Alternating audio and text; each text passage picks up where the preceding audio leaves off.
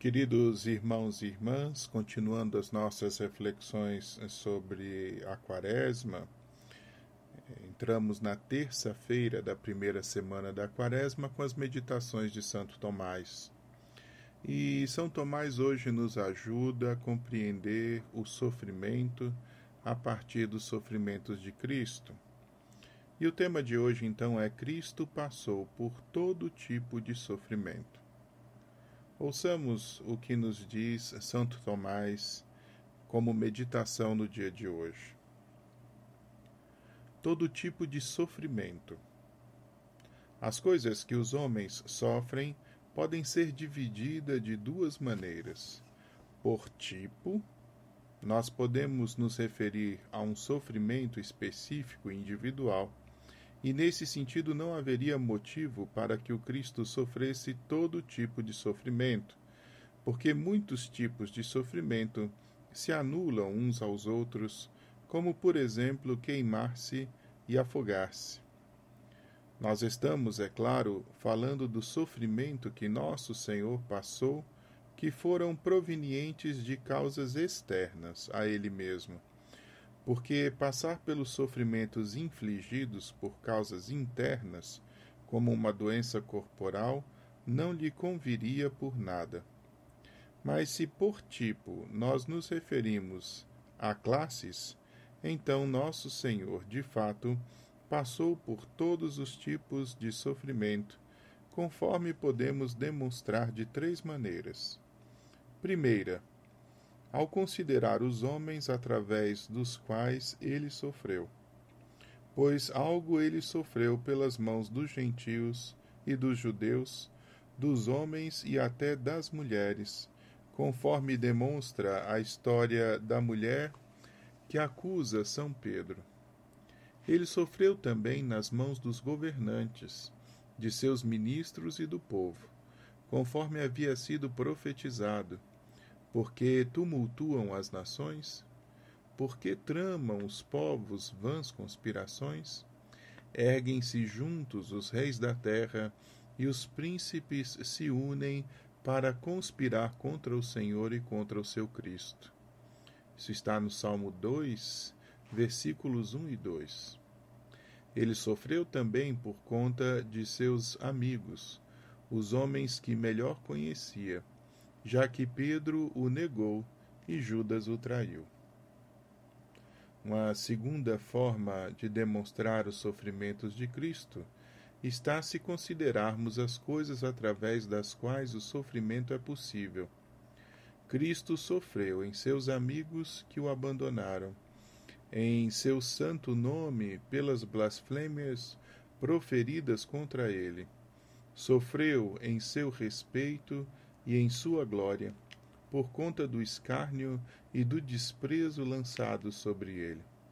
Sofreu nas coisas materiais, já que foi despojado até de suas roupas, em sua alma pela tristeza, pelo cansaço e pelo medo, em seu corpo pelas feridas e a flagelação. Uma terceira forma de nos aproximarmos do sofrimento de Cristo está se considerarmos o que ele passou em cada parte do corpo. Sua cabeça sofreu por conta dos espinhos perfurantes da coroa, suas mãos e pés pelos pregos que os atravessaram, sua face pelos golpes e os sujos cuspes, e todo o seu corpo através do açoitamento. Ele sofreu em todos os sentidos corporais o tato foi afligido pelo açoite e pelos pregos da crucifixão, o paladar pelo vinagre e o fel, o olfato pelo fedor dos cadáveres, já que ele foi crucificado no local onde ficavam os mortos, chamado Calvário. Sua audição foi rasgada pelas vozes de zombaria e blasfêmia, e ele viu as lágrimas de sua mãe e as do discípulo que amava. Se considerarmos apenas a quantidade de sofrimento necessária, é verdade que um só sofrimento, mormente o último, teria sido suficiente para redimir a humanidade de todos os seus pecados. Mas se olharmos para o que era mais adequado à situação, era mesmo preciso que Cristo sofresse todos os tipos de sofrimento.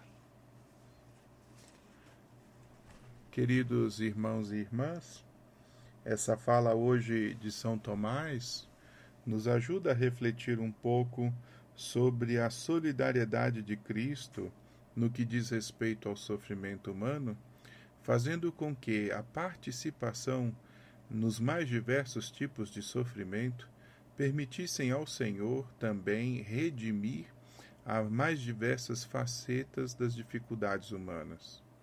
O Cristo entra na experiência da humanidade e redime a humanidade desde dentro de modo que na sua própria humanidade, ao ir ao encontro da experiência das dificuldades e sofrimentos humanos, o Senhor também dá a estes mesmos sofrimentos uma oportunidade de proximidade com Ele.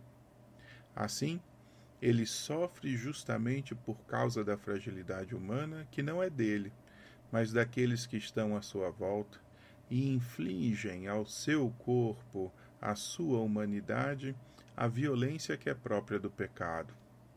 Mas, ao mesmo tempo, ao não resistir a essa violência, o Senhor responde à dor com amor.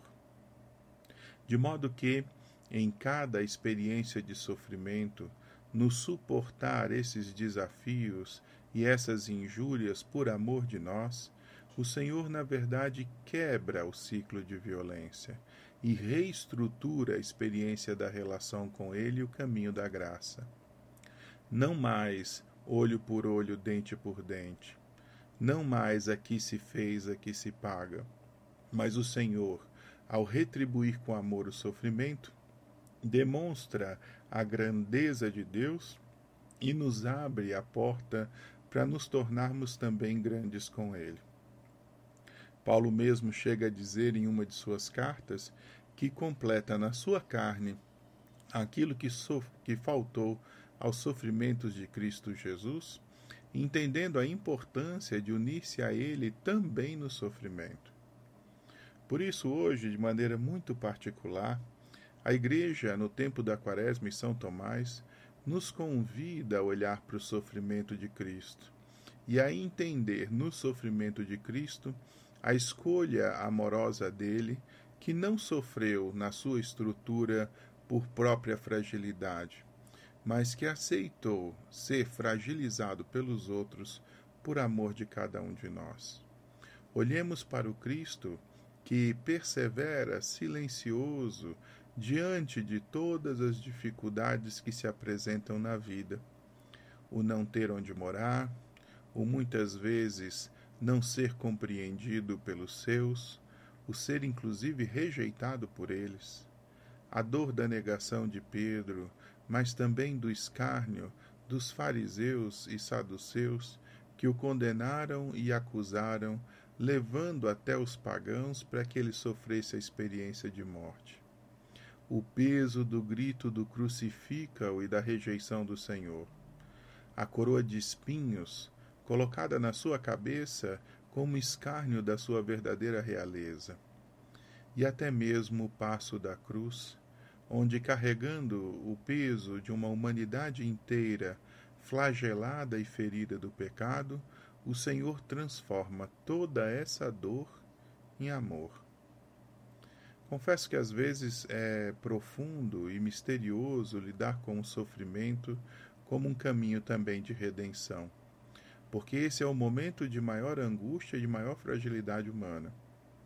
Ao mesmo tempo que grande é Deus, que mesmo nesse universo de maior fragilidade, sabe também manifestar a sua glória, a sua graça, o seu amor.